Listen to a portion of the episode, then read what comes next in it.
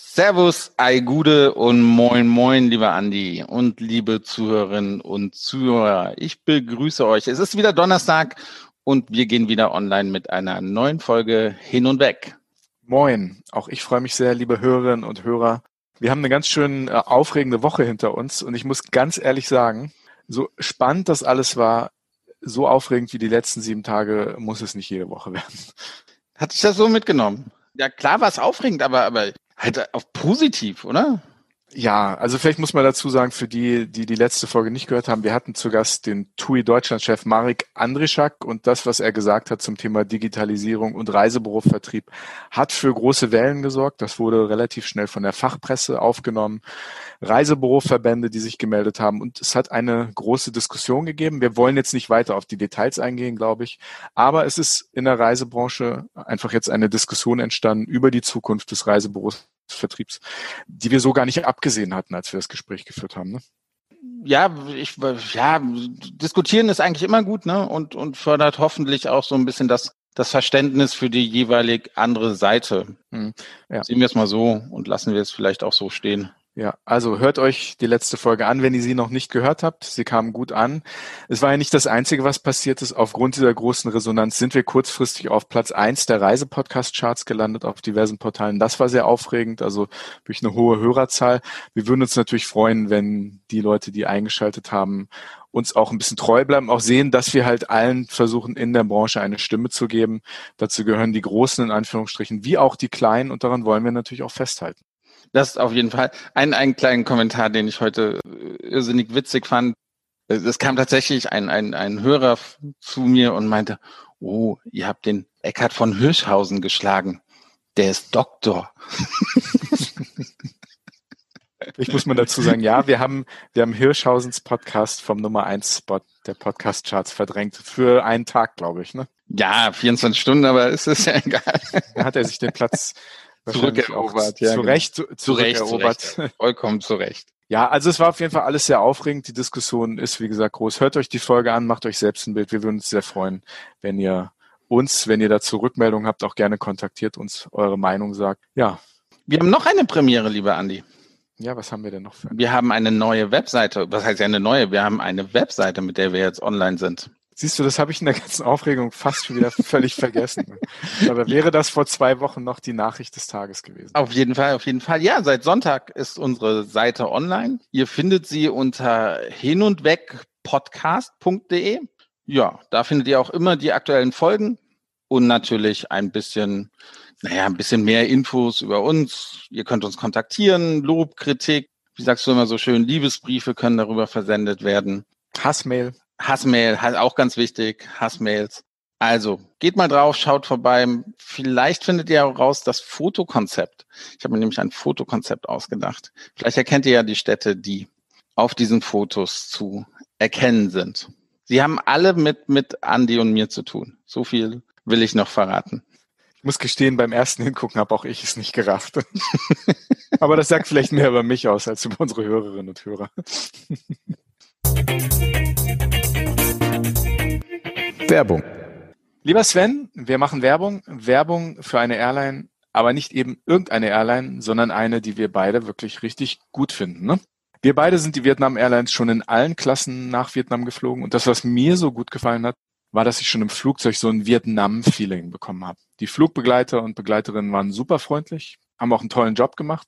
Das leckere Essen hat neugierig auf die Destination Vietnam gemacht. Und auch so das Design der Kabine hat mit seinem leichten und minimalistischen Stil einfach für so ein gutes Feeling gesorgt, fand ich. Weißt du, was ich meine?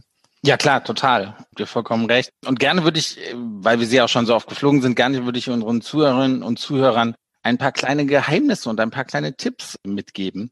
Also, wenn ihr mit den modernen A350 oder Boeing 787 fliegt, setzt euch besser auf die linke Seite in Flugrichtung. Denn vorne links im Gang ist eine kleine Bar vorhanden, in der ihr während des Fluges auch einfach selbst euch bedienen könnt, falls ihr mal einen kleinen Hunger habt oder spontan euch ein großer Durst überkommen sollte. Und für den Rückflug aus Vietnam empfehle ich immer die traditionelle Nudelsuppe Pho, die kurz vor der Landung in Frankfurt angeboten wird. Ein Genuss. Mhm. Für mich einer der größten Pluspunkte an der Vietnam Airlines ist, dass sie als einzige Fluggesellschaft bislang ab Frankfurt nonstop nach Vietnam fliegt.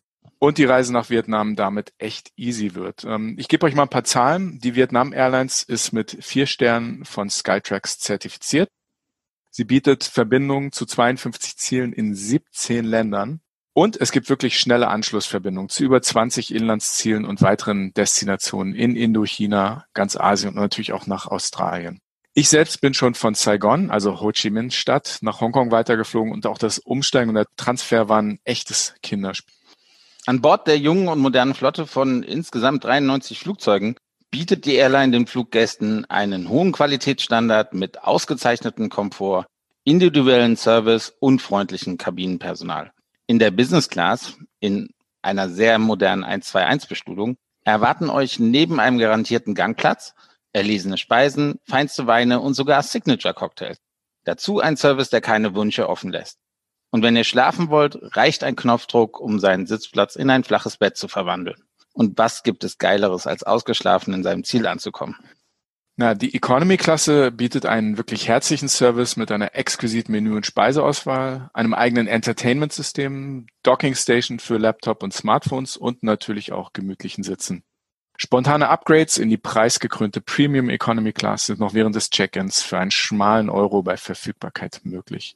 Mit einem Sitzabstand von 107 Zentimetern und einem Neigungswinkel von 135 Grad gehört sie zu den bequemsten und komfortabelsten Premium Economy Klassen über den Wolken. Aber es ist echt egal, in welcher Klasse ihr nach Vietnam reist. Es ist selbstverständlich, dass die Vietnam Airlines höchste internationale Sicherheitsstandards erfüllt. Weitere Informationen findet ihr natürlich auf der Webseite unter www.vietnamairlines.com. Werbung ja, Sven, unser heutiger Gast ist ein absoluter Star. Und das Thema, über das wir heute reden, ist, glaube ich, auch ein bisschen leichter als beim letzten Mal. Auch wenn wir vielleicht das Thema Corona-Pandemie, Krise vielleicht mit ihm auch kurz ansprechen werden. Ich möchte trotzdem an dieser Stelle ähm, ganz besonderen Dank meinem Freund Pascal Pischke aussprechen, der uns so toll bei der Vorrecherche geholfen hat. Pascal weiß Sachen. Da fragt man sich manchmal, in welchen Promi-Höhlen der sich so rumtreibt. Daher, daher mache ich für ihn heute auch noch einmal Werbung, denn das Buch heißt Jörg Pilawa war Chauffeur von Harp Kerkeling, unnützes Promi-Wissen und ist im Riva Verlag erschienen. Also danke, lieber Pascal, dass du uns so ein paar schöne Anekdoten über unseren heutigen Gast zugeschickt hast. Ähm, mal gucken, wie unnütz dein Wissen wirklich ist, wenn wir unseren Gast über Reisen, Essen auf Reisen und Essen als Reise zu einem gesunden Körper heute reden. Ja, der ist ein absoluter Star. Also ich bin mir sicher, dass jeder Deutsche ihn kennt, schon mal irgendwie gesehen hat oder weiß, wer er ist, wenn er ein Foto vor sich sieht.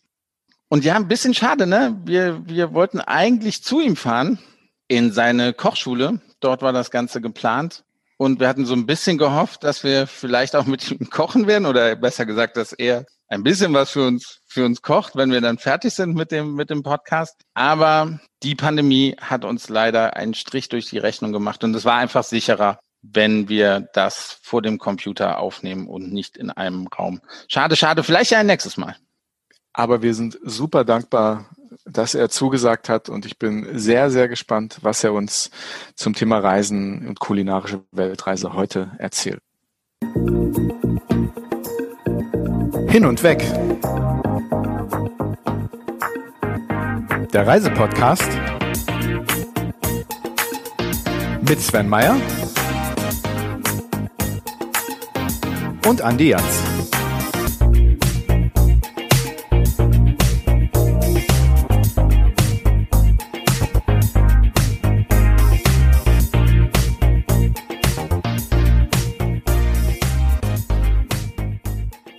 Schon als Junge hatte er klare Ziele, Koch werden, als Ritter seine eigene Burg zu haben, Hubschrauberpilot zu werden und als Fußballstar Ruhm zu erlangen.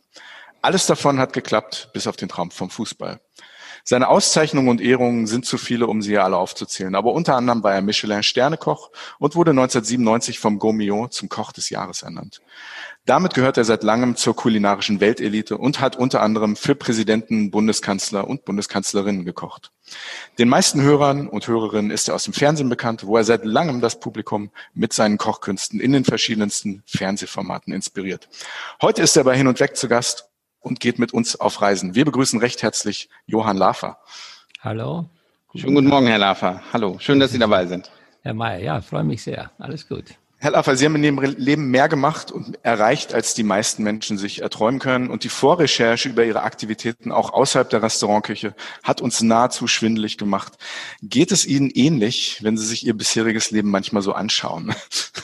Ja, ich setze mich ganz selten hin und überlege mir nochmal genau, wie war der Beginn, wie war in der Mitte die Strecke, wie war es oder wie ist es jetzt. Ich glaube, das ist eine Entwicklung, die man äh, einfach im Laufe seiner 45-jährigen beruflichen Karriere einfach, äh, ja, wie soll ich sagen, nicht selbstverständlich, aber mit sehr viel Dankbarkeit durchleben durfte. Und das eine oder andere, was sich da ereignet hat, hat natürlich eben zu dem Ziel geführt, was man dann am Ende in der Gesamtsumme von sich behaupten kann. Also insgesamt bin ich zufrieden und ich freue mich sehr, dass mein Leben vor allen Dingen sehr abwechslungsreich war und dass bis auf wenigen Ausnahmen ja, der Weg immer eigentlich nach vorne, vorne ging. Ja, es hört sich doch schon mal sehr gut an. Ich möchte am Anfang mal zurück zu Ihren österreichischen Wurzeln so ein bisschen. Ich wage zu behaupten, dass die österreichische Küche gerade durch die Geschichte und auch die, die geografische Lage des Landes hm, eigentlich eine sehr internationale Küche ist. Sie selbst sind ja auch sehr offen für, für die Geschmäcker der Welt. Denken Sie, dass es was typisch Österreichisches oder haben Sie das eher auch von, von zu Hause aus mit, mitbekommen, diese, diese Offenheit? Oder zeichnet das Österreich, Österreicher aus? Ja, also zunächst mal muss ich sagen, habe ich natürlich als Kind diese wahre, ehrliche, bodenständige Küche, äh, die mir meine Mutter mit auf den Weg gegeben hat, meine Familie und dann später natürlich in meiner Ausbildung der Lehrbetrieb habe ich das erstmal so zur Kenntnis genommen, weil ich ja im Prinzip nichts kannte. Also das war für mich ja selbstverständlich. Solche Dinge wie Sushi oder ich sag mal irgendwie chinesische Küche, das hat man aus dem Fachbuch äh, sich irgendwie hervorgerufen. Aber ansonsten hat man dort in der praktischen Begegnung mit dem Essen keine Beziehung gehabt. Also ich erinnere mich noch gerne zurück äh, da hat meine Mutter mir erzählt, ja, in Graz in der Stadt gibt es einen Chinesen, da gibt es gebratene Ameisen und zum Dessert gibt es eine gebackene Banane. Das war dann so, also es war so absurd, dass ich schon alleine schon von dem Ausdruck her überhaupt kein Interesse entwickeln konnte, äh, dahin zu gehen. Und dann war natürlich das für, für mich Wichtigste natürlich, das waren manchmal Produkte, nicht das Kochen, die etwas Luxuriöses dargestellt haben. Also ich erinnere mich noch gerne, wenn wir zum Essen gingen, habe ich mir immer bestellt Räucherlachs mit Sahne, Meerrettich und Toast. Das kann man sich heute gar nicht mehr vorstellen. Das war mit Abstand die teuerste Vorspeise. Also heute würden die Leute sagen, wenn man das serviert, ist der Koch schon gestorben. Ja, also das muss man sich mal vorstellen, wie sich die Wertschätzung und der Inhalt und auch die Globalisierung der Küche und das Selbstverständliche auch in andere Küchen der Länder zu gucken, wie sich das heute so extrem verändert hat. Und wenn ich überlege, dass unser Kind, also unsere Tochter, sage ich jetzt mal mit 26, die in London lebt, ähm, so international äh, kulinarisch unterwegs ist und ihr Lieblingsgericht Sushi ist. Jetzt müsste ich sich mal vorstellen, ich wäre in der Steiermark, hätte meine Mutter gesagt, als ich, was weiß ich, 10, 15 war, heute gibt's rohen Fisch mit kaltem Reis und dazu so eine braune Soße. Ich glaube, ich wäre verhungert. Ich wäre auch durch das Sprossenfenster freiwillig gesprungen. Unvorstellbar, Gott sei Dank, was sich da alles so im Laufe der Jahrzehnte äh, also entwickelt hat oder anders gestaltet hat. Ich bin so dankbar, dass wir auch heute bei uns in andere Länderstöpfe gucken dürfen und das auch als selbstverständlich erachten ich finde es auch toll und, und was ist, was die Entwicklung der, der Restaurants und, und was, was hier in Deutschland angeboten ist, dass Ramen oder Sushi jetzt wirklich ja, halt Normalität geworden ist. Aber für einen Koch natürlich auch eine, eine große Herausforderung, oder? Man muss ja immer so ein bisschen up to date bleiben. Man muss sich ja in ganz neue Geschmacksnuancen einarbeiten, ausprobieren. Wie, wie gehen Sie damit um oder wie, wie machen Sie das? Reisen Sie dann in das Land, ja, um das genau. auszuprobieren oder? Das hat, äh, das hat dann in mir, als ich dann äh, von Österreich nach Deutschland ging ähm, und darüber hinaus natürlich auch erstmal ein bisschen Geld hatte, hat das in mir natürlich äh, für meinen Beruf ein übergreifendes Erlebnis bedeutet. Und das war natürlich immer verbunden, andere Länder, andere Sitten, da muss ich hinfahren. Ich möchte es erleben. Ich erinnere mich noch so gerne zurück. Ich glaube, es war 1985 oder 84, da sind wir zum ersten Mal nach Bangkok gefahren. Also meine Freundin damals und ich sind nach Bangkok gefahren. Und dann saßen wir also an dem Salen am Ring, äh, diesen, diesen Fluss da, saßen wir in diesem Restaurant von, von dem Oriental Hotel vis-à-vis in diesem thailändischen Restaurant. Und da gab es dann Schweinefleisch im Bananenblatt irgendwie ausgebacken mit so einer süß-sauren Pflaumensoße. Ich werde nie gegessen. Ich bin aufgesprungen. Da waren vor mir so viele Bougainvillea-Töpfe, die da auf der Terrasse standen. Die habe ich fast umgelaufen und habe gesagt, was bilden wir uns ein mit unserem scheiß Schweinebraten zu Hause? Mit Kümmel, Salz und Pfeffer. Und hier lernst du plötzlich mit Ingwer, Sojasauce, Pflaumenmus und so oder Black Bean Paste, wie man plötzlich aus dem Schweinefleisch etwas anders machen kann. Und das war für mich die Initialzündung eben dann das auch anzunehmen. Also ich werde nie vergessen, als ich dann nach Hause kam und dann im Restaurant hier in Goldenthal habe ich dann angefangen, so eine äh, Asianudeln zu machen, also so feine Nudeln mit, mit ein bisschen äh, Chili und Ingwer und, und, und so eher primitiv, also das Ganze ja, umgesetzt. Und die Leute im Restaurant, die waren so begeistert und gesagt, Mensch, der Johann, der ist ja so kreativ und was dem alles einfällt, ja. Aber in Wirklichkeit war es nur Improvisation, weil ich das nur, ich sag mal, damals letztendlich äh, gelernt habe durch meine Esserfahrung. Aber wir haben da natürlich ein Jahr drauf gesagt, das möchte man genauer wissen. Und dann begann eben die Zeit mit den Kochkursen, aber auch die Zeit, wo es uns wichtig war, Leute zu kennen, die etwas mehr zur Kulturgeschichte des Essens erzählen und auch aus Erfahrung sprechen können. Weil ich sage immer, äh, das wissen wir alle, eigentlich hat ja fast jedes Gericht einen Ursprung oder eine, eine Situation in sich. Das hat was mit der Armut zu tun gehabt, mit den kargen Böden, das hat was mit dem Klima zu tun. Das sind ja immer auch Geschichten, die, oder Gerichte, die, die haben eine Geschichte, die sind begründet, diese Gerichte. Und dann habe ich gesagt, okay, um das besser zu verstehen, möchte ich also immer nicht nur in den besten Restaurants essen, was damals natürlich für uns sehr, sehr spannend war, sondern ich möchte auch Leute kennenlernen, die ganz authentisch sind und die auch mit ihren normalen Erfahrungen, ohne vorher das, den Beruf gelernt zu haben, mir näher bringen, was ist die Philosophie behind this scene und natürlich, was steckt dahinter, warum ist das Gericht irgendwann mal so entstanden, was hat das für eine Vorgeschichte. Sie haben gerade diesen Moment erwähnt, den wir, glaube ich, alle kennen. Man ist im Ausland unterwegs, man probiert etwas, man ist einfach so völlig überwältigt von diesen neuen Geschmäckern.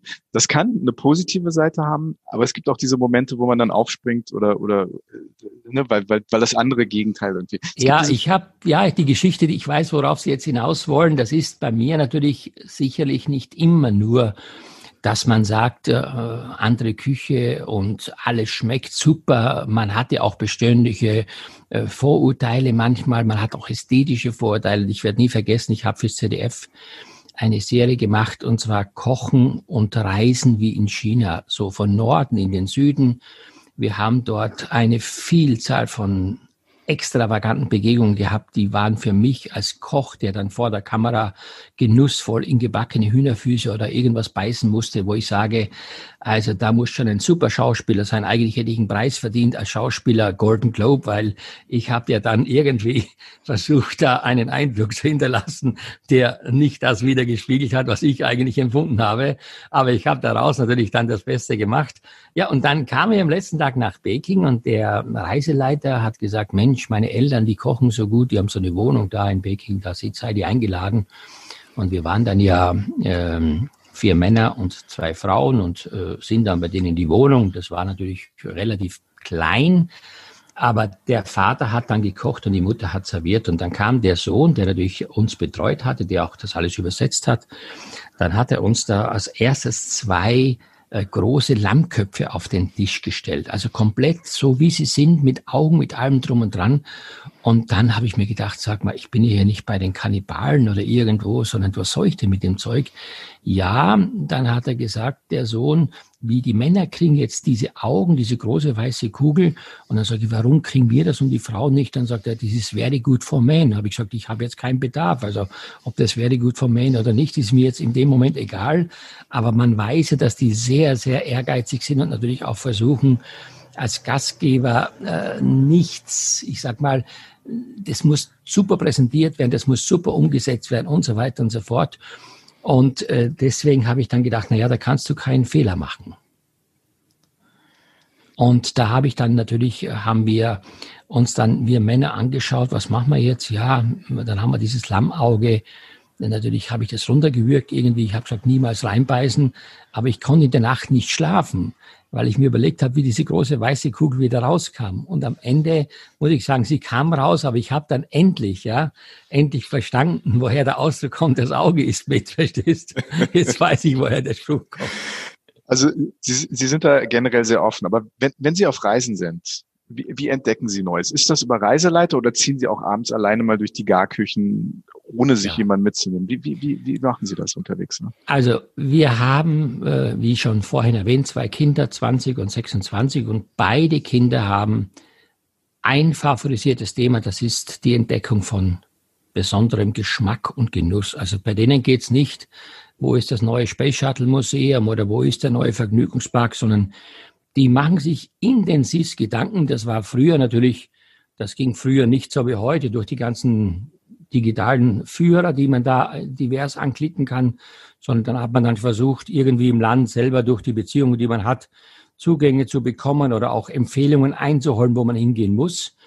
Aber mittlerweile ist es so ein bisschen anders und mittlerweile natürlich äh, gibt es ja zum Beispiel, wir haben uns gestern unterhalten, gestern Abend, die waren dann in Tokio und haben irgendwann mal herausgefunden, dass es da in der U-Bahn-Station wohl ein Sushi-Restaurant gibt, was einen Michelin-Stern hat. Und da haben die gestern nochmal erzählt, also die machen heute ausschließlich kulinarische Reisen. Die sind so fasziniert. Und wenn wir heute irgendwo hinfahren, da geht es nicht darum, wie schon gesagt, oder ein Shoppingcenter oder irgendwas anderes. Nein. Wir versuchen jeden Tag sowohl Bekanntes als auch nicht Bekanntes zu probieren und entdecken so oft Restaurants. Also wir haben zum Beispiel einmal in Kuala Lumpur hm, haben wir einmal japanisch gegessen. Also wir waren auch schon in Japan, aber ich muss sagen, es war für uns spektakulär, was die da geboten haben. Und deswegen, wie gesagt, äh, ist es so, dass die Kinder heute schon sehr stark im Vorfeld überlegen, wo geht man hin, was macht man und versucht da natürlich dann das genau zu beobachten. Und wir machen so ein Reisetagebuch, wir schreiben das auch alles auf. Ich habe mir schon viele Ideen, äh, sagen wir nicht, nicht geklaut, aber abgeschaut. Und das ist natürlich auch das, was unsere Küche so spannend macht, nämlich die Mischung aus dem, was wir gelernt haben, aus der Tradition und das verbunden mit der Moderne. Das ist das, was ich mir heute vorstelle. Ich glaube, die junge Generation auch.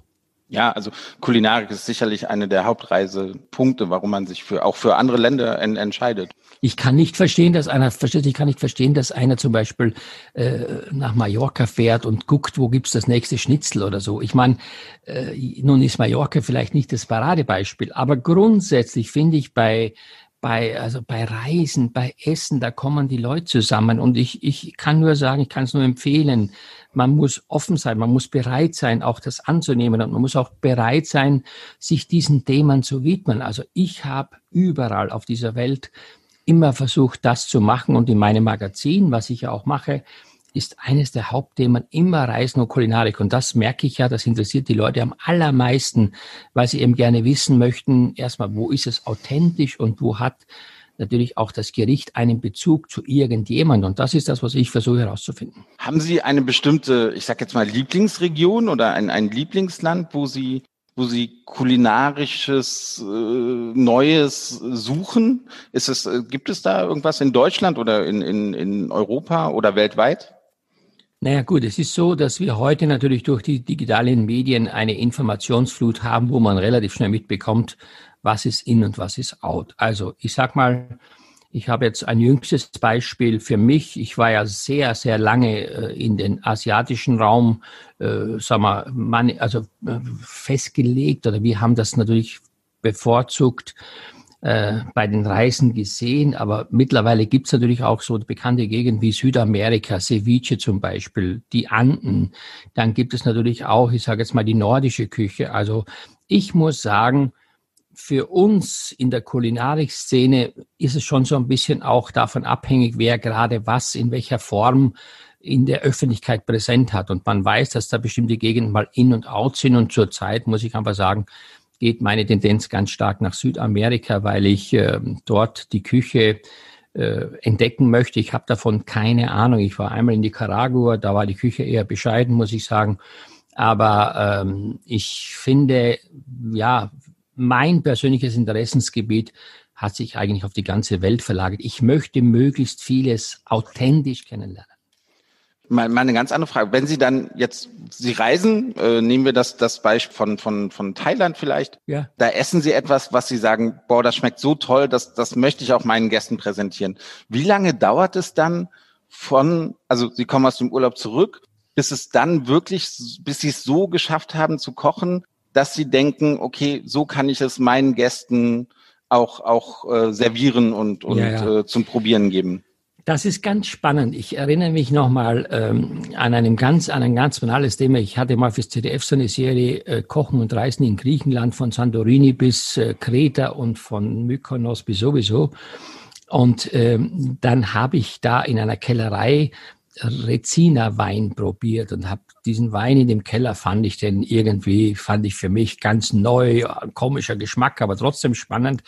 Und dann habe ich zu dieser Kellerei gesagt, komm, schick mir mal 60 Flaschen. Das war damals noch relativ aufwendig äh, für meine Gäste zu Hause. Also ich habe den, glaube ich, allen weggeschüttet, weil kein einziger Mensch wollte diesen Rezina Wein trinken, weil der für die Leute so absurd komisch war oder anders war. Also da sieht man, das ist ein Prozess. Und wenn es ums Kochen geht, kann ich nur sagen, ähm, gibt es ja heute die diversen Fertigsoßen und die Fertigprodukte, die den Geschmack ausmachen. Das möchte ich aber nicht machen. Ich möchte nicht nur eine Flasche aufmachen und sagen, jetzt kippe ich über meine Garnelen Sweet Chili Soße drüber und schon ist es ein asiatisch. Das ist der falsche Ansatz, sondern deswegen ist für mich immer so ein bisschen dieses authentische. Ich erinnere mich noch an eine Situation in Portugal. Wir haben eine Szene gehabt mit dem Fischer. Wir waren draußen beim Fischen und dann hat uns die Köchin eingeladen zu einer portugiesischen Fischsuppe. Also die, die Köchin nicht, sondern die Ehefrau und hat die gekocht. Und ich habe dann zugeschaut. Also das hat mich so fasziniert. Wir kennen ja die, Bouillabaisse oder so, wie wir das machen, so eine moderne Fischsuppe. Die hat das dann so mit Brot und viel Olivenöl und mit Tomaten und mit frischem Gemüse gemacht. Es war für mich so ein, eine Faszination, zu sehen, wie man auch auf einer sehr, ich sag's mal, banalen Art und Weise, ohne eine perfekte Küche zu haben, ohne tausend Zutaten zu haben, traditionell portugiesisch kochen kann. Und das ist für mich das Entscheidende, nämlich so ein bisschen die, die, die Scene behind kennenzulernen. Also wieso ist das entstanden? Dann hat die Frau uns erklärt, ja, mein Mann ist Fischer. Wir haben immer hauptsächlich vom Fisch gelebt. Und da habe ich versucht, aus dem Fisch eine Abwechslung zu gestalten, nicht nur gebraten in der Pfanne, und daraus entstand eben diese Fischsuppe. Und das ist heute ein Lieblingsessen unserer Familie. Und das serviere ich jetzt. Und das fand ich dann so faszinierend. Da bin ich nach Hause und habe gesagt, Mensch, nicht immer nur Bouillabaisse oder irgendwie Fisch gebraten, sondern auch mal sowas, so einen rustikalen Eintopf. Und es hat dann bei meinen Gästen großen Anklang gefunden. Sie befassen sich seit langem mit dem Thema Gesundheit und gesunde Ernährung, aber Sie propagieren auch ganz klar, dass der Genuss dabei nicht auf der Strecke bleiben muss. Und das finde ich ganz spannend, weil in vielen Kulturen der Welt das Thema Gesundheit immer ein Thema ist wenn es ums Essen geht und dass Genuss und Gesundheit nicht als feindliche Begriffe gegeneinander, äh, ne, gegeneinander ja, gestellt werden. Ähm, in China, ich habe selbst lange in China gelebt, wenn man da zum Arzt geht, ist die erste Frage immer, ähm, wie ernähren Sie sich? Ja, genau. ähm, äh, wie sind Sie zu dieser Ganzheitlich Ganzheitlichkeit gekommen? Also dass das eine das andere nicht ausschließen muss. Ja, da bin ich dazu gekommen. Das ist eher ein Prozess, den ich sehr lange über mich ergehen habe lassen müssen, nämlich ich habe irgendwann mal gemerkt, dass ich durch die Ausbeutung meines Körpers über 45 Jahre in der, glaube ich, stressigen Küche, das darf ich so sagen, dass ich einfach das nicht spurlos an meinem Körper vorübergegangen ist. Ich habe also dann äh, irgendwann Arthrose bekommen, ganz starke Arthrose und ähm, stand natürlich dann vor der Entscheidung, wie geht das? Dann habe ich zunächst mal eine konventionelle Operation machen lassen, wo man versucht hat, das ein bisschen zu glätten. Das hat aber nicht funktioniert. Dann musste also eine Knieprothese her. Das war dann ein sehr mühevoller Prozess, ein langwieriger Prozess, so dass ich mir dann gewünscht habe, hoffentlich ist das nur an der linken Seite meines, meiner, meines Körpers, sondern nicht auch noch auf der rechten Seite. Und dann habe ich gemerkt, dass auf der rechten Seite das auch begann. Und dann habe ich mir gedacht, Mensch, das willst du irgendwie verhindern. Das willst du noch mal über dich ergehen lassen. Und dann habe ich eben Gott sei Dank durch Empfehlung Ärzte kennengelernt und Therapeuten. Und dann gab es zunächst mal diese sportlichen Therapieanwendungen, die auch nicht ganz angenehm waren zu Beginn. Und dann hat die Ärztin zu mir gesagt, Herr Lafer, Sie müssen Ihre Ernährung umstellen, um diese Schmerzen loszuwerden. Und das am besten mit veganer Küche. Und dann habe ich dir gesagt, sag mal, äh, sind Sie noch ganz bei Trost? Also ich bin Koch, ich bin Genussmensch, ich möchte alles in meinem Leben äh, vom Feinsten genießen dürfen, ohne Einschränkung. Und jetzt soll ich mich da mit veganer Küche beschäftigen. Aber ich hatte natürlich immer im Hinterkopf, was bedeutet das für mich, wenn ich das nicht mache? Dann bedeutet das wieder die Prozedur, die ich vorhin erwähnt habe. Ja, und dann habe ich meine Ernährung umgestellt. Also ich habe dann überwiegend, das muss man sagen, manchmal gab es auch Ausnahmen, habe ich mich dann nach diesem, nach diesem Schema ernährt. Und ich muss sagen, ich bin jetzt das Beispiel, äh, das lebende Beispiel, was Ernährung unter bestimmten Voraussetzungen mit dem Körper ausmacht. Und ich habe gerade wieder im Januar eine dreiwöchige äh, sagen Ernährungszensur hinter mir, also mit Fasten. Und ich mache immer vorher meine Bluttests und ich mache meine Tests danach, um einfach zu sehen, weil ich ein bisschen mit Cholesterin auch Schwierigkeiten habe. Und ich kann nur sagen, aus dieser Erfahrung und aus der Erfahrung meines Knies, das ist für mich mein Zukunftsthema ganzheitlich. Das muss man wissen, dass von nichts nichts kommt. Ich glaube, das kann jeder, der heute ein Mensch ist mit normalem Verstand, behaupten, wenn ich heute keinen Sport mache, wenn ich mich nicht bewege, dann kann ich auch nicht verlangen, es sei denn, ich bin ein Ausnahmetalent, dass mit meinem Körper, mit meiner Bewegungsfreiheit alles in Ordnung ist. Ich meine das einfach so ehrlich und deswegen habe ich mir überlegt, etwas mit Medical zu machen auf lange Sicht, weil das ist etwas, was man heute nämlich deshalb gut versteht, weil man möglicherweise auf nichts verzichten muss. Das ist immer das Problem bei den ganzen Diätformen. Der eine sagt, wir essen nur Bananen, der nächste sagt, wir essen nur Äpfel. Das ist nicht das, was ich möchte. Ich möchte aber schon, dass wir in bestimmten Situationen von bestimmten Mengen nur das zu uns nehmen, was der Körper auch verarbeiten kann. Also ich nehme mal ein Beispiel. Wir essen alle gern Spaghetti Bolognese. Dann ist sicherlich so, das Hackfleisch ist in der Regel mit den Spaghetti fast eins zu eins zu sehen. Aber das möchte ich nicht. Ich möchte einfach statt, statt 100 Prozent Hackfleisch nur noch 20 Prozent nehmen und dafür nehmen wir 80 Prozent äh, Linsen. Man hat da Proteine, Eiweiß, pflanzliches Eiweiß. Man weiß, dass die Inder und darüber hinaus diese Süd, ja, diese Südländer sich damit ja extrem äh, beschäftigen. Und man hat dann nur noch 20 Prozent Fleisch. Aber man kocht das genauso wie sonst auch gut gewürzt, gut abgeschmeckt. Das ist das Entscheidende. Und beim Spaghetti nehme ich statt 80 Gramm halt nur 40 Gramm und dafür nehme ich dann noch Gemüsestreifen, Karottenstreifen, Zucchini-Streifen drunter oder auch Lauchstreifen oder Kohlrabi-Streifen. Ja, und dann hat man ein, ein Essen, das schmeckt, das kennt man, das ist auch das, was man nicht als exotisch beachtet, das ist gewohnt, aber trotzdem verzichtet man indirekt auf Inhalte, die dem Körper nicht immer nur vom Vorteil sind. Sie haben vorhin erwähnt schon das Thema Informationen, dass uns so viele Informationen zur Verfügung stehen. Warum ist uns dieses Thema ganzheitlich trotzdem so abhanden gekommen? In Asien funktioniert das noch und in vielen anderen Teilen der Welt, dass dieses Wissen über Ganzheitlichkeit, Ernährung, der Körper, dass das weitergegeben wird von Generation zu Generation. Bei uns muss das alles wieder äh, aufgearbeitet werden. Warum fällt uns das so schwer? Ja, weil man bei uns möglicherweise, wenn man Diabetes hat, äh, lieber eine Spritze sich gibt mit Insulin, als wie man vorher darüber nachdenkt, wenn ich mich bewege und wenn ich, äh, ich sage mal, anders esse, ist es auch eine Gelegenheit, Diabetes loszuwerden. Also ich glaube, dass dieses vollumfängliche Gesundheitssystem und diese, diese, diese in Sicherheit gewogene Situation für viele, und ich gehe heute zum Arzt oder ich bestimme was in der Apotheke, dass die nicht genügend Nachdruck verleiht, dass Menschen sich intensiv mit der Ernährung beschäftigen. Und das ist das, was ich immer sage. Eigentlich müsste man heute ein System entwickeln in der Krankenkasse, wo man eine Belohnung bekommt, wenn man die Krankenkasse wenig in Anspruch nimmt. Ich bin privat versichert. Ich kriege jedes Jahr ein Schreiben, dass ich drei oder vier Monatsraten erstattet bekomme, wenn ich also die Krankenkasse nicht zu so sehr in Anspruch nehme. So. Jetzt kann man darüber diskutieren, ob das schlecht oder gut ist, aber es ist auf jeden Fall eine Motivation. Man denkt drüber nach, ein Ansporn. Und ich glaube, wenn man es, wenn es ans eigene Geld geht, an die eigene, ans eigene Portemonnaie, dann ist man schon mal ein bisschen sensibler. Also ich wünsche mir schon sehr, dass man dieses Thema bereits in der Schule, in den, in den, natürlich in der Situation auch zu Hause und darüber hinaus etabliert. Also ich habe lange Zeit mich mit Schulverpflegung beschäftigt, auch mit Kindern, 750 Kinder jeden Tag. Und da habe ich einfach gemerkt, Wissen, das ist nicht angeboren, wird anerzogen und da muss man heute einfach auch Wege finden.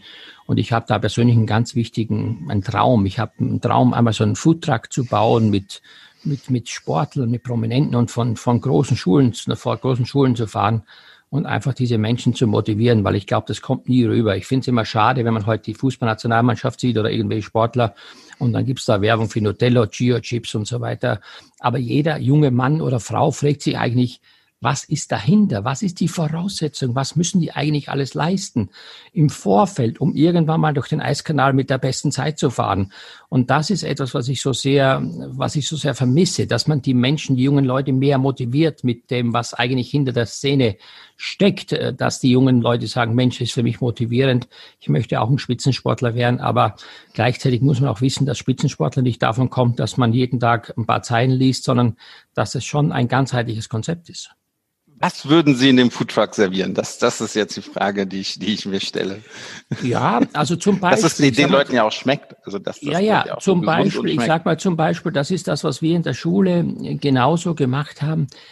Wir haben den Kindern äh, zum Beispiel ähm, gezeigt, erstmal anhand von Gloschen, wo die Produkte drunter waren, aus was das Essen besteht. Die meisten Leute kennen das ja gar nicht. Also da entstehen ja plötzlich Fragen, wo die sagen, Mensch, Lasagne, äh, was ist denn das hier? Warum kommt das denn da rein? Und zum Beispiel haben wir heute versucht, in der Schule immer unter Berücksichtigung dessen, was die Kinder noch leisten müssen, dieses, dieses Schwere zu vermeiden. Also ich sage es mal ein Beispiel bei der Lasagne, wir haben keine Bechamelsoße reingemacht, sondern nur frisch geschnittene Tomaten mit dem Fleisch und weniger Fleisch und dafür oben mehr Käse drüber und nur noch drei Nudelschichten, nicht so, nicht so ein Stück Torte zum Abschneiden, sondern in so Portionsschälchen, damit das Ganze ein bisschen flüssiger ist und nicht so schnittfest ist wie eine Torte.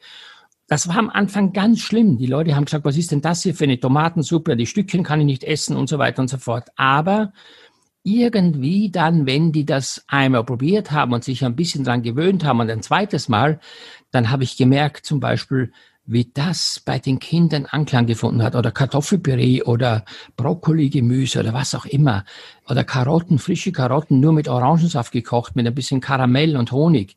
Die Kinder haben es geliebt, aber man muss es machen und man muss darauf hingeführt werden. Wenn die Kinder das nicht lernen oder kennenlernen können, dann haben sie ein Problem, das wahrzunehmen. Und deshalb fehlt in vielerlei Hinsicht oft das Wissen über Geschmack und deren Folgen daraus. Sie haben mit Größen wie Josef Viehhäuser und Eckhard Witzigmann zusammengearbeitet. Und ja, man kann sagen, also auf jeden Fall sind Sie selbst zu so einer Größe geworden. Was für Eigenschaften muss man mitbringen, um in diese Liga aufzusteigen? Und was muss man machen, um sich, um sich dort oben natürlich auch zu halten? Ich weiß nicht, wie beliebt gerade der, der, der Beruf Koch ist. Also es, es gibt Fernsehköche mehr denn je. Äh, aber ich glaube, es hat immer noch so ein bisschen Probleme, dass, dass die Kochausbildung ja auch als generell sehr hart gilt, oder? Naja, gut, ich meine, zunächst mal muss man sagen, ich bin froh, dass wir gerade, wenn wir mal die aktuelle Situation ansprechen dürfen, dass ich in einer Branche tätig bin. Zwar ist die Gastronomie natürlich jetzt nicht präsent, aber ich mache ja sehr viel im digitalen und im öffentlichen Bereich, auch im Fernsehbereich. Und ich glaube schon, dass wir mit dieser Berufssparte eine neue Situation zu uns vorfinden. Zunächst mal, die Leute müssen sich zu Hause beschäftigen. Sie sind angewiesen auf Ideen von, in der Regel von außerhalb. Dazu kommen wir Köche mit unseren diversen Plattformen. Da kommt das Fernsehen hinzu. Und was man natürlich jetzt ganz positiv sagen muss, ist erstmal, dass die Wertschätzung für etwas Besseres an Lebensmitteln ähm, natürlich jetzt erstmal bewusst geworden ist. Also die Leute, indem sie immer zu Hause sind mit Frühstück, Mittag und Abendessen, müssen sich damit beschäftigen. Und jetzt merken die erstmal, aha, also so ein Brötchen am Bahnhof und dann mal selber Brötchen gekauft und die Würste aufgeschnitten und das gemacht. Das ist doch ein kleiner Unterschied. Das ist vielleicht mal grundsätzlich zum, zur Vorantwort. Aber die wichtigste Antwort, die kommt jetzt nämlich auf die Frage hin, was Sie gesagt haben. Ja, sind Sie selbst so eine Größe oder äh, was auch immer? Es spielt für mich überhaupt keine Rolle, weil ich muss ganz ehrlich sagen, ich bin ja nicht in der Steiermark auf die Welt gekommen mit dem Ziel, das zu werden, sondern ich habe mit bestem Wissen und Gewissen an meiner Karriere gearbeitet. Es ist so, mich hat keiner dazu gezwungen. Ich habe auch viele schwierige Situationen gehabt. Ich wollte mitten in der Lehre aufhören, weil ich nur Zwiebel geschält habe, nur Kühlhaus geputzt habe, eineinhalb Jahre. Das war mir einfach zu monoton. Da habe ich gedacht, ich komme davor wie der Putz, wie der, wie der Putzmitarbeiter oder der Zwiebelschälmitarbeiter. Das kann auch der Spüler machen. Aber meine Mutter hat gesagt, wenn du A sagst, musst du auch B sagen, die Lehre machst du Ende, danach ist mir das egal, was du machst. So. Das habe ich dann gemacht und ich habe dann irgendwann gemerkt, dass in mir eine Leidenschaft schlummert, nämlich für den guten Geschmack. Ich bin einer der, ich bin ein Nerd. Also ihr könnt euch nicht vorstellen, ich suche jeden Tag wo ist ein Bauer, der hat welchen Schinken und wo gibt's eine Marmelade, die sonst keiner hat oder äh, wer schickt mir was. Wir bestellen Dinge aus, aus allen Herren Länder, um was Neues zu entdecken. Äh, da sind auch oft Dinge dabei, die natürlich nicht immer dann Anklang finden. Aber ich muss sagen, ich glaube, ich kann etwas von mir behaupten, dass ich auf meinem Gaumann-Repertoire einen Erfahrungsschatz habe, den kann mir kein Mensch bezahlen. Sicherlich auch manchmal Körperausmaße annehme, die auch dann falsch sind, aber ich kann nur sagen, der Genuss ist für mich etwas so Emotionales, sowas Erotisches und sowas von, von Genüssliches. Also ich finde, also bei Essen und Trinken habe ich vorhin gesagt, kommen die Leute zusammen und es ist nach wie vor so. Ich, ich nehme mir gerne das Beispiel, auch jetzt in dieser Zeit, wo die Restaurants und alles zu haben ja, wo will ich denn heute jemand Neues kennenlernen? Soll ich mich da auf die Parkbank setzen bei minus äh, vier Grad mit der Flasche Wasser? Ich meine, und dann noch mir Romantik vorstellen. Also ich weiß nicht, ob das funktioniert. Also nach wie vor ist das Genussthema und das ist ja positiv besetzt. Es gibt ja keinen, der schlecht essen will. Das sage ich immer auch in der Öffentlichkeit. Keiner kommt doch zu mir und sagt, kochen Sie schlecht für mich, sondern alle haben doch den Wunsch, etwas Besonderes zu genießen. Und deswegen bin ich so glücklich, dass ich einen Beruf gewählt habe, der krisensicher ist. Natürlich müssen wir heute auch uns umstellen. Und wenn Sie mich nochmal fragen zum Erfolg, was ist Erfolg? Erfolg ist für mich nichts anderes wie, dass andere Menschen an dem Anteil haben, was man verkörpert. Und wenn ich sehe, ich habe diese Woche Küchenschlacht beim CDF, da ist der Marktanteil bei den jungen Leuten, äh, der war über zehn Prozent. Ich meine, wir wissen alle die Struktur von öffentlich-rechtlichen Sendern. Dann kann ich nur sagen, ich bin so glücklich, dass ich es geschafft habe, mit nahezu 64 Jahren auch noch nach wie vor mit meinem Inhalt, mit meiner Profession Menschen dafür zu begeistern, das, was ich verkörpere. Und deswegen bin ich sehr dankbar und an dem Ziel, an dieser Sucht, an diesem Erfolg arbeite ich jeden Tag. Also auch heute hier mit Ihnen zusammen den Podcast zu machen, ist ja für mich jetzt keine Pflichterfüllung, sondern ist für mich eine große Freude, eine Chance zu haben, den Menschen, die jetzt zuhören, mitzuteilen, wie ich das Thema trotz meines Berufes nach wie vor als Leidenschaft sehe. Für mich ist das kein Abarbeiten oder Abreißen einer bestimmten Situation, sondern für mich ist das eine Genugtuung und eine Befriedigung, wenn ich jeden Tag mich zu diesem Thema mit einer Erfüllung versehe. Das ist das, wofür ich arbeite. Sind wir auch sehr dankbar für, dass Sie uns Ihren Erfahrungsschatz hier einmal ähm, zur Verfügung stellen. Ich habe hier in Hamburg einige Gastronomfreunde, denen es jetzt natürlich wirtschaftlich schlecht geht. Sie haben eben das Wort Krise angesprochen, dass die Gastronomie an und für sich ja krisensicher ist. Gastronomen sind von Haus aus tüchtige Menschen, Anpackertypen. Und es ist, glaube ich, auch gerade da diese moralische Zermürbung, im Moment nicht arbeiten zu können, also wirklich Leuten auch diesen Genuss zu geben, was, was den Leuten ja wirklich an die Substanzen, an die Ehre geht. Das sind ja alles Leute, die eigentlich arbeiten wollen. Ne? Im Moment können sie mhm. nicht. Sie können halt nur dieses To-Go-Geschäft nee. machen. Was ist denn Ihr Rat für Gastronomen in dieser schwierigen Krise, äh, vor allem auch für junge Gastronomen? Also zunächst mal ist das natürlich für uns alle so überraschend gekommen, dass keiner Zeit hatte, sich jemals intensive Gedanken zu machen, weil wenn man das in einem Science-Fiction-Film, äh, sagen wir, dokumentiert hätte, hätte gesagt, sag mal, der das geschrieben hat, der ist irgendwie nicht von dieser Welt, der hat ja sich da was einfallen lassen, was, was ja überhaupt nicht, nicht reell ist, ja, oder reell sein kann. Aber nun haben wir mal die Situation und jetzt sage ich dazu zwei Dinge, die wichtig sind. Das eine ist für meine Begriffe, dass ähm, trotz dieser Krise und trotz dieser Zermürbung, ich kann mir es nicht vorstellen, dass es in Zukunft äh, funktionieren wird ohne Gastronomie. Weil ich höre das auch von den Städten zum Beispiel, die sagen, selbst wenn ich mein Geschäft aufmache, wenn die Gastronomie nicht offen ist, die Leute keinen Kaffee trinken können oder was essen können, ist die Stadt leer. Die Leute kommen ja hin, um sich zu treffen. Hat ja auch einen sozialen Aspekt, die man man, man trifft sich, man verarbeitet sich, man hat Spaß, man lässt sich bedienen.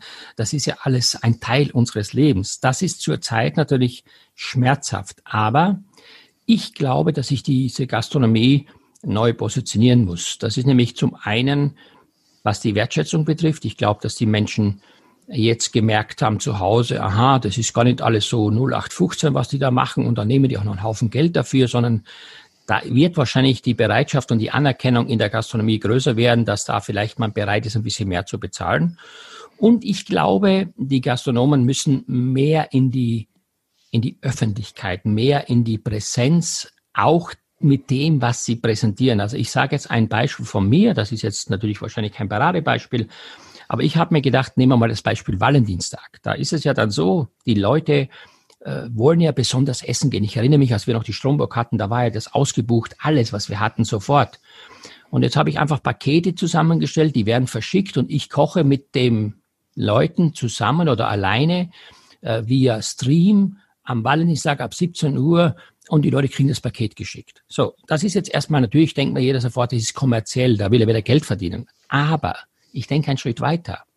Wenn die Leute einmal von mir hautnah mitbekommen haben, wie schön Kochen ist, äh, wie romantisch auch Kochen sein kann und auch wie das Ganze nicht so kompliziert ist und wie das geht, wenn ich die richtigen Produkte habe, dann verspreche ich mir, dass ich in Zukunft eine neue Fangemeinde generiere, die sagen, ja, ich muss jetzt nicht nur immer ins Restaurant gehen, ich kann auch mal mir was bestellen und ich koche mit dem Lava zusammen oder mit dem anderen Koch im Online-Bereich und dann funktioniert das. Und das, glaube ich, ist etwas, was die Gastronomen heute im Bereich vom Digital, von dem digitalen System, ihrer Website, vielleicht auch mit kleinen Filmchen, mit einer gewissen Selbstdarstellung, auf eine andere Basis verlegen müssen. Die Leute müssen mehr Beziehung aufbauen können zu dem, was der Gastronom inhaltlich und als Person verkörpert. Und wenn das der Fall ist, dann glaube ich, das geht uns ja auch so. Ich meine, wir gehen heute ja äh, in ein Restaurant und wenn der Kellner uns das sehr gut erklärt oder vielleicht noch der Koch zu uns am Tisch kommt, dann haben wir plötzlich eine komplett andere Beziehung, als wenn wir nur da sitzen, essen und da kommt der Kellner, hier ist die Rechnung, vielen Dank, schön, dass Sie da waren, auf Wiedersehen. Das, glaube ich, ist so ein bisschen, dass Dienstleistung in eine neue Liga gehoben werden muss, nämlich, dass man das noch intensiver betreibt und zwar von Mensch zu Mensch. Ist Essen zu günstig in Deutschland? Sie haben das Thema Preise eben schon erwähnt. Ja, zu günstig würde ich jetzt nicht sagen. Man muss ja auch fairerweise sagen, dass es sehr vielen Leuten auch finanziell nicht möglich ist, äh, so teure Speisen oder so teure Restaurantbesuche äh, sich zu leisten. Aber ich finde, man muss ein bisschen fairer sein. Fairer in der Form, dass man ja versteht, dass bestimmte Dinge einfach einen bestimmten Preis haben müssen. Und das ist ja oft so, ich meine, das ist allen Dingen in der Spitzengastronomie so, da hat man oft gesagt, da hast nichts auf dem Teller, kostet einen Haufen Geld. Was machen die da eigentlich? Ich glaube, die Zeiten sind vorbei. Die Leute wollen halt auch nicht mehr so viel essen, weil sie auch Angst haben, äh, sagen wir, dick zu werden oder äh, nicht Bewegungs, genügend Bewegungsfreiheit zu haben. Ich glaube also, dass wir, bin ich mir ganz sicher, äh, da auch eine Chance haben in der Krise. Und ähm, ja, die Leute werden auch das nachholen. Die Leute werden nicht sagen, es ist mir alles egal, ich mache gar nichts mehr. Nein, die Gesellschaft ist nun mal so. Und ich meine, äh, wenn das fehlen würde und wir nur so wie jetzt leben müssten, ich glaube, äh, das wäre für mich keine Option. Also überhaupt keine, obwohl ich selbst keine Gastronomie habe und auch darauf angewiesen bin, dass andere Gastronomen äh, das mir bieten, was ich gerne möchte ich kann mir das niemals vorstellen, ob ich selber Koch bin. Ich meine, ich liebe meine Familie. Wir kochen jeden Tag. Wir sitzen zusammen. Wir versuchen, unsere Reiseerfahrungen aufzuarbeiten, indem wir das kochen, was wir mal wo wir irgendwo gegessen haben. Aber ganz ehrlich, also irgendwann möchte ich auch mal mit Leuten wieder irgendwo zusammensitzen oder mal anstoßen mit dem, von mir aus mit dem Maßkrug und sagen Prost oder Servus. Das fehlt mir einfach. Das ist ein sozialer Aspekt. Ich weiß gar nicht, was, was, und das spreche ich, glaube ich, auch für viele unserer Hörer, was uns gerade mehr fehlt. Das Reisen oder das, der, der Restaurantbesuch. Also es ist unglaublich. Beides fehlt uns, beides. Also zum Beispiel, ich meine, es ist ja so, nicht nur diese Reisen, die dann im privaten Bereich zu suchen sind, auch die beruflichen Reisen. Ja. Also ich meine, ich habe ein Beispiel gehabt jetzt in Hamburg, als ich da war, dann habe ich mich mit meinem Verleger getroffen und dann sagen die zu mir, ja, im Hotel, in der Hotelhalle dürfen Sie nicht sitzen. Und dann, dann habe ich gesagt, ja, wieso das? Nein, es ist ja ein öffentlicher Bereich. Sie können mit dem Gast aufs Zimmer gehen. Dann habe ich dem Gast gesagt, ja, er soll bitte, ich besorge eine Flasche Wein, er soll zwei Pizza mitbringen. Dann gehen wir da ins Zimmer und dann sagt er zu mir, ja, aber Herr Lafer, ich bin, äh, ja, irgendwie bin ich so sensibel mit Corona. Ich möchte mindestens zweieinhalb, drei Meter Abstand haben. Ja, und das Ergebnis war, ich saß auf dem Kopfkissen mit meiner Pizza und er saß bei der Toilettentür am Eingang mit seiner Pizza und dann haben wir zusammen da die Pizza gegessen und dann gab's nur ein Glas im Zimmer. Dann habe ich noch äh, den Zahnputzbecher genommen, er sein Wein dahin, ich mein Wein da vorne. Da haben wir gedacht, sagen wir, sind wir irgendwie beim Krieg übrig geblieben oder verstehst? Das ist dann so eine absurde Situation. Das muss man sich mal vorstellen. Sitze ich auf dem Zimmer mit, mit, mit einem Menschen, mit dem ich ein tolles Magazin mache und alles Mögliche und daran siehst du, stell dir mal vor, das wird so bleiben. Ich würde wahnsinnig wahnsinnig werden. Das ist ja Wahnsinn. Also wo kommst du denn da hin? Und wahrscheinlich wäre die Hotellobby viel sicherer gewesen. Da hätte man mehr Abstand haben können, man hätte. Äh, ja, ist ja absurd. Wenn man die ganzen, die ganzen Ergebnisse, die ich da hatte, was ich da so manchmal für einen Aufwand betreibe, um überhaupt was zum Essen zu haben oder was weiß ich, du denkst immer, du bist irgendwie ein Aussätziger. Also oder oft gehst du am Flughafen, äh, nicht in Frankfurt, aber so in Hamburg oder so, und du bist der Einzigste von dem Check-in-Schalter bis zu dem Weg zum Flugzeug. Dann denkst du, bin ich jetzt vom Krieg übergeblieben oder alles ist zu, es ist wahnsinnig, es ist wirklich übertrieben jetzt, was ich sage. Aber sowas hätten wir uns doch niemals vorstellen können. In einer modernen Welt von heute, wo, wo man gesagt hat, okay, ich komme für eine Stunde nach Hamburg zur Besprechung. Das wird sich auf jeden Fall ändern. Da bin ich mir ganz sicher. Auch das, was wir jetzt machen mit dem Podcast, dass wir uns sehen und letztendlich äh, darüber sprechen, die Emotion ist trotzdem da.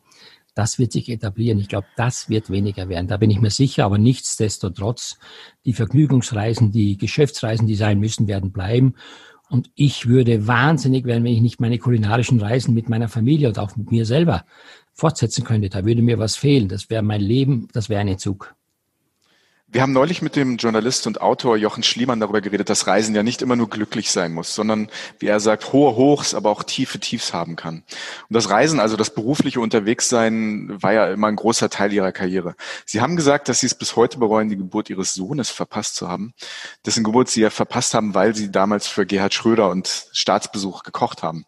Gibt es andere Dinge, die Sie auf Reisen verpasst haben, die Sie aber gerne erlebt hätten? Ja, das gibt's mehrmals. Also ich habe zum Beispiel einmal war ich, musste ich nach Taiwan und ähm, dann war ich in Seoul und dann habe ich in Seoul auf meinem Ticket Abflugzeit mit Ankunftszeit verwechselt.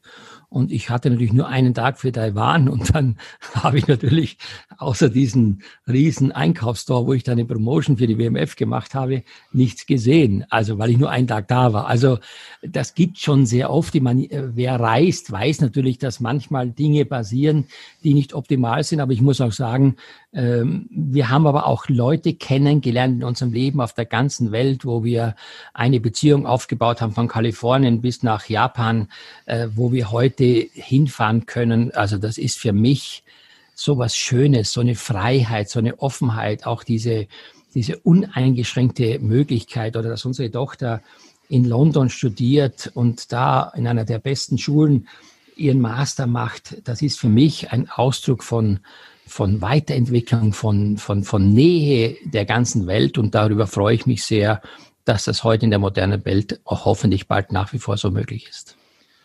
Jetzt vielleicht ein bisschen eine privatere Frage.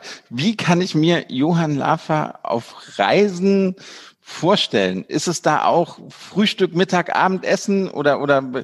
man, man, man läuft herum oder man ist doch ein bisschen lockerer und sagt, lässt sich spontan treiben? Und guck mal, hier ist was Schönes zu essen, lass uns das hier mal hinsetzen und, und das probieren. Wie, wie, wie kann man sich das vorstellen?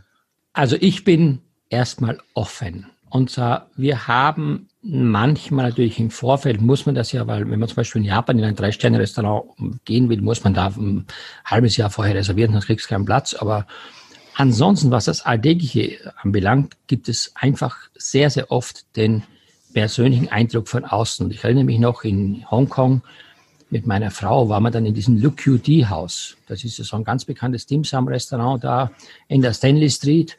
Und äh, dann, dann habe ich da gesehen, äh, wie wir reinkommen, dass da so Nachttöpfe unten am Tisch stehen. Und dann habe ich gemerkt oder gesehen, wie die Chinesen so, so reinspucken. Habe ich gesagt, wo sind wir denn hier gelandet? Bist du wahnsinnig? Dann gab es so einen Block den äh, konnte man nur auf Chinesisch, also die Schriftzeichen war nichts mit irgendwas Englisch oder so. Und dann haben die alle angekreuzt. Habe ich gesagt zu meiner Frau, kreuz irgendwas an, wir werden schon was bekommen. So. Und dann haben wir da Dimsam gegessen und das war dann so ein Erlebnis, weil die Qualität so authentisch war. Und zum Schluss war dann der Höhepunkt, kam so ein Chinese mit so einem weißen Kapperl da und hat dann so mit beiden Armen das Geschirr auf einmal in so einen, so einen Metzgerwagen geschoben, alles zusammen. Dann habe ich mir gedacht, ja, siehst du mal, Oft hat der ästhetische Anspruch und die Perfektion der Umsetzung vor dem Gast nicht die gleiche Bedeutung wie das, was in der Küche passiert. Aber nichtsdestotrotz, wir sind jedes Mal hingegangen.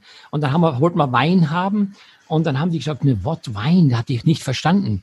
Und dann ist irgendwie einer wohl, hat das dann wohl, und dann ging er an, in so einem Shop vis-à-vis und brachte uns eine Flasche Martini. Und dann habe ich mit meiner Frau zusammen beim Dimsam eine Flasche Martini gesoffen. Ich sagte, also, wir waren so breit und so hackevoll mittags. Es war der Wahnsinn. Aber das ist das, was, das ist das, was Reisen ausmacht. Das ist normal. Das ist auch das, äh, wer, wer eine Reise tut, kann was erleben. Und deswegen muss ich sagen, auf keinen Fall, oder wenn ich immer dann sehe, ja, äh, ich kenne ja hier Chicken McNuggets. Ja, muss ich denn, das gibt's hier vorne bei mir an der Autobahnraststätte auch, verstehst du? Also Kentucky Fried Chicken. Da muss ich ja nicht nach Singapur fahren, um, um, um Kentucky Fried Chicken oder. Das finde ich ganz, ganz schlimm, wenn die Leute immer nur das Essen, was sie kennen, so quasi, was der Bauer nicht kennt, frisst er nicht. Das ist aus meiner Sicht bei Reisen komplett nicht angebracht. Offen sein. Und das ist ja auch das, wie wir Europäer oder wie wir Deutschen zum Beispiel, auch ich, ich arbeite für die Singapore Airlines. Ich meine, wer hätte das jemals gedacht, dass Johann Lafer, ein österreichischer Koch für eine asiatische Airline, eine Chance bekommt? So. Warum? Weil die gemerkt haben, dass von Frankfurt in der Regel, wenn es normal geht, jeden Tag tausend Leute nach Singapur fliegen. Und die Asiaten wollen ja auch mal was anderes. Die wollen nicht immer nur ihre Singapur-Nudeln haben. Die wollen auch mal was anderes essen. Also gibt man uns eine Chance auch. Und wenn man heute sagt, you are from Germany, dann hat es ja früher geheißen, oh, you only cook äh, Nürnberger Rostbrat, Würstel und Borknackel oder was auch immer. Nein, das ist heute ganz anders. Die wissen heute, dass wir einen wirklichen großen Fortschritt gemacht haben und die kulinarische Welt ist einfach zusammengewachsen. Ich, ich möchte mal kurz auf die, die Hongkong-Geschichte zurück. Ich finde das ja sehr mutig. Also, ne, aber, aber wir alle kennen das, die in Asien unterwegs waren ja. ähm, und, und die Sprache weder lesen noch, noch schreiben können, dass es halt wirklich nur Schriftzeichen gibt und man tippt auf irgendwas und hofft, dass, dass irgendwas dabei ist, was, was einem schmeckt. Äh, sind Sie eine Person, die sagt, ich muss alles im Leben oder ich will auch alles im Leben einmal probiert haben, ja. um damit ich mir eine Meinung bilden kann? Oder, genau. oder sagen Sie, hm, ich weiß, da ach, das, das Ja, ich habe so oft, so oft im Restaurant bei uns war es ja so, dass äh, die Leute kamen, bitte keinen Fisch oder was weiß ich, äh, nix, nix rosa gebratenes. Dann habe ich immer überlegt, mein, mein schönes Vecchio-Filet da durchbraten, ich meine, das ist eine Schande. Das ist, das schmeckt ja auch zu dem nicht, auch wenn der Gast das will. Ich meine, ich habe bin ja Dienstleister. Ähm, ja, das hat sehr oft was mit Kindheitserlebnissen zu tun oder mit Vorurteilen zu tun. Ich meine, ich habe auch ein paar Dinge. Ich meine, ich habe eine Freundin gehabt, bei der gab es jeden zweiten Tag Matthias. Die Eltern, die waren so beklopft und ich habe immer nur Matthias gegessen, da von morgens bis abends. Und ich konnte dann irgendwann mal habe ich so einen Brechreiz bekommen, wenn ich nur an Matthias denke, dann konnte ich den nicht mehr essen, weil ich mich einfach an dem Thema, an dem Geschmack äh, total satt gegessen habe oder Seezungen, äh, See, Seeigelzungen zum Beispiel, sowas kann ich nicht essen, weil ich in Japan war. Da gibt es so eine große Schale mit komplett gefüllten Seezungen. So, also so diese Seeigelzungen, äh, das ist dann für mich war einfach zu viel, ja. Aber ich finde immer, eine Fairness muss man haben. Man muss so weit sagen den Leuten, ja, ich probiere das mal oder probiert das einfach mal. Und wenn du dann feststellst, es ist für mich grundsätzlich kein Geschmack, den ich mag, oder das ist für mich ein ästhetischer Anspruch, den ich nicht über mich ergehen lassen kann, dann ist das in Ordnung. Aber immer nur zu sagen, das esse ich nicht, oder die Chinesen, die essen ja alles da, die essen ja, was nicht, alles, was, was nicht, äh, außer Tisch und Stühle, was Beine hat, ja. Das kann, das ist doch keine Aussage. Ich meine, es ist eine Kulturgeschichte. Es hat also das mit der, mit der Entwicklung der Menschheit zu tun. Das hat was mit der, mit der Situation zu tun. Ich meine, China ist so groß, die haben drei Klimazonen, dass die im Norden was anderes essen wie im Süden. Das muss man einfach mal berücksichtigen. Und so würde ich sagen, sollte man sehr offen sein, wenn man reist, sollte man fair sein, sollte man den Leuten auch eine Chance geben. Wir wollen nicht, dass hier in Deutschland jeder Chinesisch ist. Also keiner will das. Aber ich finde, so eine gewisse gesunde Abwechslung auf unserem Speisenplan, auch mal in fremde Töpfe gucken, kann uns doch nicht schaden. Das ist ganz im Gegenteil. Das macht uns neugierig auf weiteres und das ist auch das, was die Welt ausmacht. Das wären fast schöne Abschlussworte. Aber ich, ich habe noch ein Thema und das ist, das hat mich wirklich fasziniert. Das war ihre, ihre Liebe zum Hubschrauberfliegen. Ja, da ja. ich nochmal drauf zurückkommen. Sie hatten ja, eine Höhenangst ne, und, und äh, haben den Mut gehabt zu sagen, das therapiere ich, indem ich einen, Hubschrauberschein mache. Ja, das war jetzt nicht der Anlass alleine, diesen Hubschrauberschein wegen der Höhenangst zu machen, sondern das war für mich die Faszination Fliegen, das muss man sagen. Aber ich hatte eben dieses Hindernis, dass ich Höhenangst habe. Und äh, wenn Sie haben jetzt diesen Schein, Sie fliegen Hubschrauber. Seit ähm, 2000, ja. Hm. Wenn Sie auf Reisen sind, auf der Welt unterwegs sind, ist das manchmal möglich, dass man sich irgendwo einen Hubschrauber mietet und sowas auch mal macht, und dann die Welt irgendwie aus der Luft zu sehen? Oder ist das ja. etwas, was Sie eher auf, auf die Heimat beschränken? Nein, nein, das ist auch möglich, aber das ist natürlich dann so ein bisschen äh, kompliziert. Aber in der Regel geht man dann zu einem Unternehmen, man hat dann einen Safety Pilot, man kann ja dann schon selber fliegen, aber man hat einen Safety Pilot, das geht ja dann, das ist kein Problem. Also wir haben zum Beispiel eine große Vorliebe für Malaysia. Wir gehen sehr oft auf äh, Bangkok Laut, auf diese Insel. Und das ist eine mühsame Anreise von Kuala Lumpur da mit dem Auto dreieinhalb Stunden, dann auch mit dem Schiff auf die Insel. Und das ist natürlich für uns ein wahnsinniger Vorteil, wenn man dann nach einem elf oder zwölf Stunden Flug in Kuala Lumpur ankommt und dann kann man mit dem Helikopter gleich von da direkt auf die Insel fliegen. Das dauert nicht einmal eine Stunde. Da muss ich dann sagen, das sind dann schon äh, Vorteile, die man hat. Das ist natürlich auch eine lang gewachsene Beziehung, auch eine Möglichkeit, die sich daraus ergeben hat, das, das in Anspruch zu nehmen, weil es ja auch relativ teuer ist. Aber grundsätzlich muss ich sagen, alles, was an Mobilität heute vorhanden ist, sollte man in Situationen einfach mal kennenlernen. Also man sollte nicht immer sagen, das ist alles so schlimm, das sind solche Proleten oder was auch immer. Ganz im Gegenteil. Ich finde, das ist das und mich fasziniert einfach Hubschrauberfliegen. Ich wollte nicht, wie auch andere sagen, ich lasse mich fliegen, sondern ich hatte den Ehrgeiz, das selbst zu können, selbst die Herausforderung anzunehmen und ich habe daraus dann auch dieses Business gemacht, äh, Heligourmet, wo man ja mit mir zusammen hier im Rheintal Weltkulturerbe Picknick machen kann und vieles mehr. Und ich kann nur sagen, das läuft nach wie vor. Und interessanterweise läuft es sehr gut mit Chinesen. Also wir haben extrem viele Chinesen zum Beispiel jetzt mittlerweile äh, gehabt, die äh, zum Beispiel mit dem Schiff eine Rheintour machen. Die kommen nach Mannheim. Wir holen sie in Mannheim ab. Äh, mit dem Hubschrauber fliegen sie ins Rheintal. Dann machen wir den ganzen Tag ein Programm und fahren sie dann mit dem Oldtimer nach Rüdesheim, weil das Schiff fährt dann von Mannheim nach Rüdesheim und dann steigen die wieder zu. Also wir haben sogar im chinesischen Fernsehen einen tollen Film gehabt mit dem, mit dem dort, mit dem Masterchef zum Beispiel. Also da sieht man, dass die Welt offen geworden ist und dass man natürlich aus einem persönlichen Hobby auch manchmal ein Geschäft machen kann, weil man eben das Gefühl entwickelt, dass auch andere sowas mal gerne also erleben wollen. Und das hat mir sehr gut getan. Es tut mir heute noch sehr gut. Ich habe gerade heute wieder ein Schreiben bekommen, wo zwei äh, große Partys diesbezüglich im Herbst angefragt sind. Also man sieht, man sucht nach wie vor auch bei Reisen nach besonderen Momenten. Und an Ideen mangelt es Ihnen ja scheinbar überhaupt nicht. Ne? Ja gut, ich meine, äh, ich könnte jetzt hier sitzen und ich könnte natürlich auch sagen, alles ist ganz schlimm und es ist so schlimm und ich bin so arm und es, was nutzt uns das denn? Es endet ja nichts an der Tatsache, man muss sich jetzt auf die Hinterbeine stellen und man muss jetzt einfach, wie ich vorhin so ein bisschen erzählt habe, mit diesen Online-Kochkursen oder was auch immer noch alles möglich ist, man muss kreativ werden und man muss jetzt vorsorgen für die Zukunft. Jetzt haben wir Zeit. Also alle, die jetzt die Flügel hängen lassen und sagen, naja, ich bin deprimiert, jetzt ist eh nichts.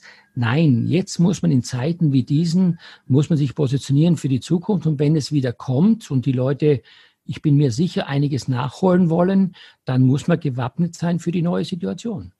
Ich glaube, das haben wir am Anfang der Pandemie auch öfters mal im Podcast gesagt. So klingt jetzt ein bisschen abgedroschen, aber die Krise als Chance sehen. Ne? Jetzt, ja, jetzt kann man wirklich neue Sachen ausprobieren. Jetzt muss man so ein bisschen flexibel sein.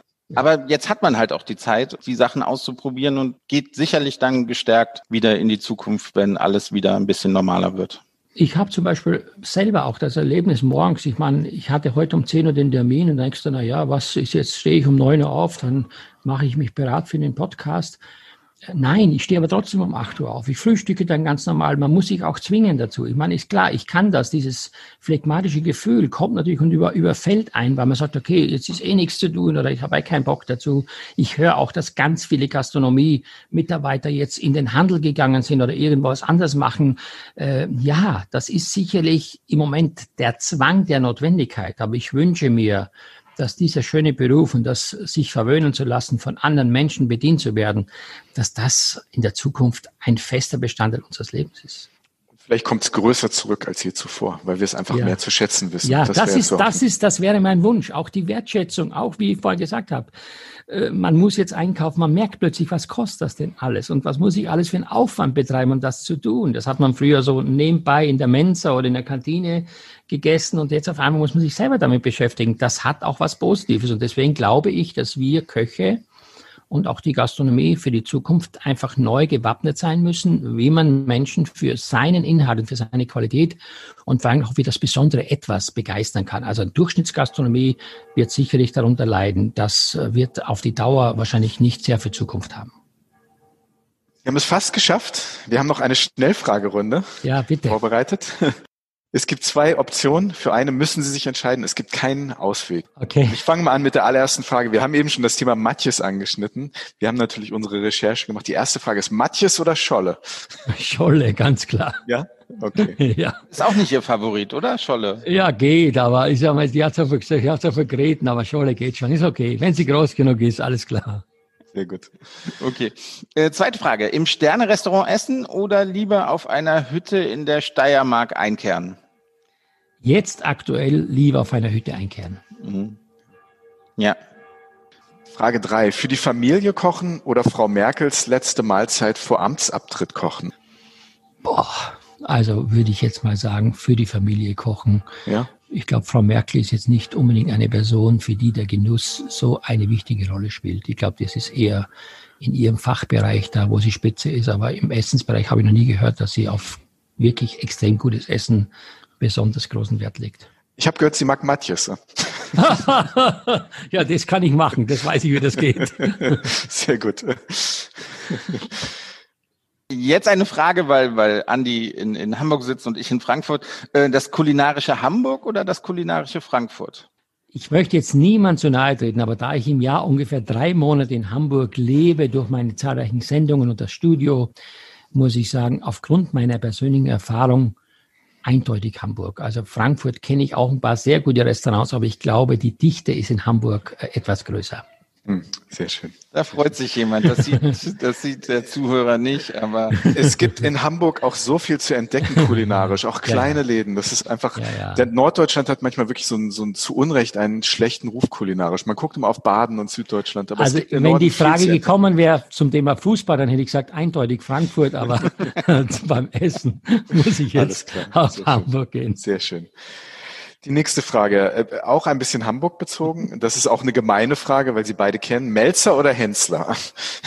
Boah, das ist ganz heftig. Also da tue ich jetzt, äh, da tue ich jetzt wirklich Böses, weil beide auf ihre Art und Weise extrem erfolgreich sind und tüchtig sind, aber aufgrund auch so unterschiedlich sind, ne? Ja, aufgrund meiner persönlichen Beziehung und meiner Vergangenheit und auch aufgrund des Alters habe ich einfach viel mehr Begegnungen mit Melzer gehabt. Deswegen hm. sage ich jetzt aufgrund der Erfahrung Melzer. Ilzer ist ja auch einer, der jetzt sehr, sehr für die Gastronomie wirklich auch Stimme genau. gemacht hat. Ne? Ja, also auch absolut. mit sehr positiven Impulsen, ja. Genau. Die Aussicht vom Brandenburger Tor oder vom Schlossberg in Graz? Schlossberg in Graz, denn da sind meine Emotionen geprägt worden in dieser Stadt. Das ist meine Heimat und ich meine, Brandenburger Tor ist für einen Besuch wunderbar, aber mit Graz verkörper ich ganz andere Gefühle. Hm. Das ist Heimat, ne? Immer noch. Ja. Hm. Die nächste Frage ist auch gemein. Äh. Burger King oder McDonald's? Äh? Muss ich eindeutig sagen, äh, aufgrund meiner, meines Beginns 1900 und äh, ich bin 1977 nach Berlin und habe damals kein Geld gehabt. Meine Mutter hat mir 500 Schilling mitgegeben, also 80 D-Mark. Und ich habe mich ungefähr sechs Monate nur vom Burger King ernährt. Mhm. Das war am Kurfürstendamm, glaube ich, einer der ersten Burger King-Läden. Und da bin ich so gut wie jeden Tag hingegangen. Ich glaube, das ist dann Doppelwopper. Gibt es noch? Oder Wopper oder sowas? Genau. Ja, ja. Da bin ich dann hingegangen. Deswegen muss ich einfach aufgrund meiner emotionalen Bindung, muss ich sagen, Burger King. Aber ich rate mal, seitdem nie wieder da gewesen wahrscheinlich. Ne? Doch, ich glaube, den Laden gibt's noch, aber ich habe ja. jetzt natürlich manchmal auch andere Bedürfnisse. Aber wie gesagt, es gibt nichts zu sagen gegen Fastfood, ganz im Gegenteil. Es ist auch ein Teil unseres Lebens. Klar. Kulinarisch, Asien oder Amerika?